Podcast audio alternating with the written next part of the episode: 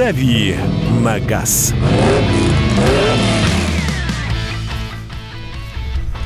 Дави на газ с Кириллом Бревдо. Это то, что вас сейчас ожидает в ближайшее время. Кирилл уже в нашей студии. Доброе утро. Здрасте, здрасте. Вот Доброе. скажи, пожалуйста, Пожалуйста. карантин предполагаемый, вот 14-дневный, он пойдет на пользу лично твоим отношениям или, или нет? Как думаешь?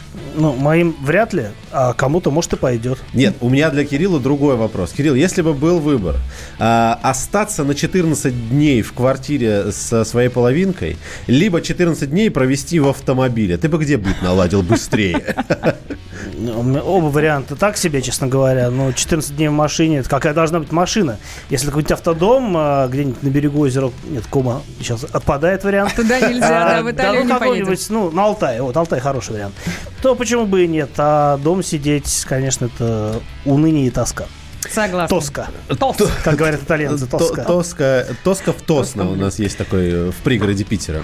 Что у нас на автомобильном рынке есть интересного? Рассказывай не только новости автомобильного рынка, но и автомобильной жизни, в том числе московской. А, Ну, во-первых, мне понравилась новость а, про то, что а, каждый день теперь обеззараживают автомобили каршеринга. А, и вот, Как? дескать, как? Как это не, вообще это как- протирают. Вообще это и без вируса нужно делать, мне кажется. То есть раньше этим не занимались, да? Я думаю, что раньше этим не занимались, э, просто э, люди друг за другом э, стирали все, что там Своими руками, да, да? своими же руками. Мгм. А сейчас руль, дверные ручки, рычаг трансмиссии, переднюю панель после мойки дополнительно еще обрабатывают антисептиком и используют хлороактивный кислородоактивные вещества. Не знаю, что это такое. Это же это с сегодняшнего дня уже должно быть. Э, всё, Я думаю, что, может быть, уже это происходит, может быть, уже на прошлой неделе началось. Да, На я- самом деле большое им спасибо, потому что я в- в- грешным делом думала уже отказаться от каршеринга, потому что ну мало ли кто трогал руль руками. Ну, раз протирают, можно продолжать, конечно, да. Да я со своими салфеточками теперь. Мгм. В перчатках. А, Ну, в резиновых, да. А, Если раньше а, водительские перчатки были такие кожаные, без пальцев, то теперь обязательно с пальцами и резиновые. Медицинские, да. Да. да, да. А что еще? Мне понравился опрос, который провел совместно автостат «З- за рулем, и он а, формулир- сформулирован вот так. Вс- Вспомните себя новичком, чего вы боялись. И а, были предложены разные варианты ответа, и самый популярный ответ, 19% респондентов ответили, что они боялись трогаться с места в горку. А на самом деле следующие вот места в этом рейтинге, они тоже неплохие. Боялись других автомобилей, боялись сотрудников ДПС, боялись заглохнуть, боялись нерегулируемых перекрестков, боялись парковаться и сдавать назад, боялись, что всем мешают, боялись пешеходов, боялись, что сломают автомобиль и боялись регулируемых перекрестков. Кирилл, Слушай, то- короче, получается, по- по- проще можно было сказать. Всего. Всего, да. Да, это боялись всего. Опрос для параноиков, да. Кирилл, а твой страх где находится в этом списке? А, да я как-то бесстрашно, в общем-то, вступил в водительскую жизнь, но я помню, что на, этапе обучения, конечно, там были определенные трудности, а, даже, наверное, не строго, не в горку, как-то мне это все легко получалось, а вот с проездом а, нерегулируемых перекрестков, особенно при повороте налево, например, ну, там, да, мозг немножко так он а, начинал вскипать, но это все происходило тоже не очень долго.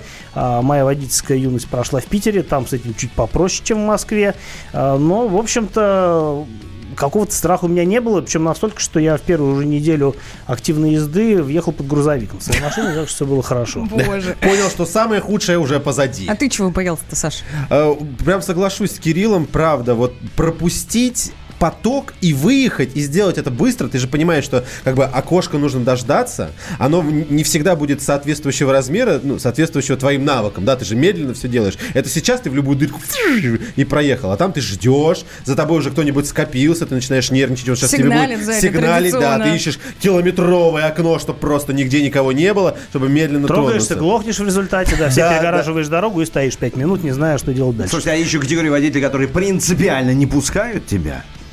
Не будем сейчас уточнять, хотя, Бывает. все, хотя все поняли, о ком идет речь. Ну ладно. Не знаю, я ничего не понял. А, я знаю, что, ну, сейчас, конечно, во многом водителям сложнее, потому что, ну, машин стало в разы больше. Я получал право в 98 году, и, да, я старый. И тогда, в общем, действительно движение было а, какое-то, ну, не такое, как сейчас. И, с другой стороны, раньше все ездили на механике, и, в принципе, навыки появлялись быстрее. А сейчас я знаю, что многие водители даже, ну, как бы, и не хотят ничего учить, вот там третья, какая-то третья педаль, зачем это, что это вообще такое. Получают права с пометкой о том, что только на автомате, типа окей. Скажи мне, пожалуйста, коротко. У нас в Москве и бывают такие места, я помню, куда нужно обязательно э, приехать, если ты новичок. В свое время, когда я э, был только-только свежим человеком за рулем, это был где-то 2002-2003 год, это был выезд с Долгоруковской на Садовое через оружейный переулок. Ужаснейшее место. Но если ты его А проехал... Таганка в те годы. В Таганка, да, просто она была с другой стороны. Все верно, это тоже второе такое место. В Санкт-Петербурге есть такие места, которые один проезд по которым прокачивает тебя просто, я не знаю, как два года за рулем. Да, площадь Восстания, там круговое движение, и там всегда царил ад. Сейчас там как чуть-чуть, кстати, переделали схему движения, теперь поставили дополнительные светофоры. Вроде стало попроще, но раньше проехать, например, повернуть с Лиговки на Невский в сторону э, Адмиралтейства, это был просто, ну, не знаю, можно было посидеть, пока все это дело про- получится. Спасибо большое. С нами был наш автоэксперт, а, Спасибо, автоэксперт друг. Кирилл Бревдо. И я, кстати, хочу здесь же напомнить, дорогие друзья, в- надеюсь, вы не поменяли еще резину. Вы же видите, что за окном творится. Если вдруг это случилось, то давайте пешочком, либо на общественном транспорте. Сидите в Серьезно. карантине. Правда, правда. Такой, знаете, не шипованный карантин для себя устройте, пока все не ставит, пока среднесуточная температура на протяжении сколько? Три, три дня, по-моему, да? Должна держаться выше плюс 8 градусов. Вот тогда уже можно. Ну, а если у вас фрикционные шины, вообще не торопитесь, до апреля спокойно ездить. Свежие, свежие лица. Как дела, Россия? Ватсап-страна! Это то, что обсуждается и то, что волнует. Это ваши сообщения в прямом эфире, в том числе и голосовые. Каждый день с 12 до 15 часов с Михаилом Антоновым. Эфир открыт для всех. Включайтесь. Радио «Комсомольская правда». Радио про настоящее.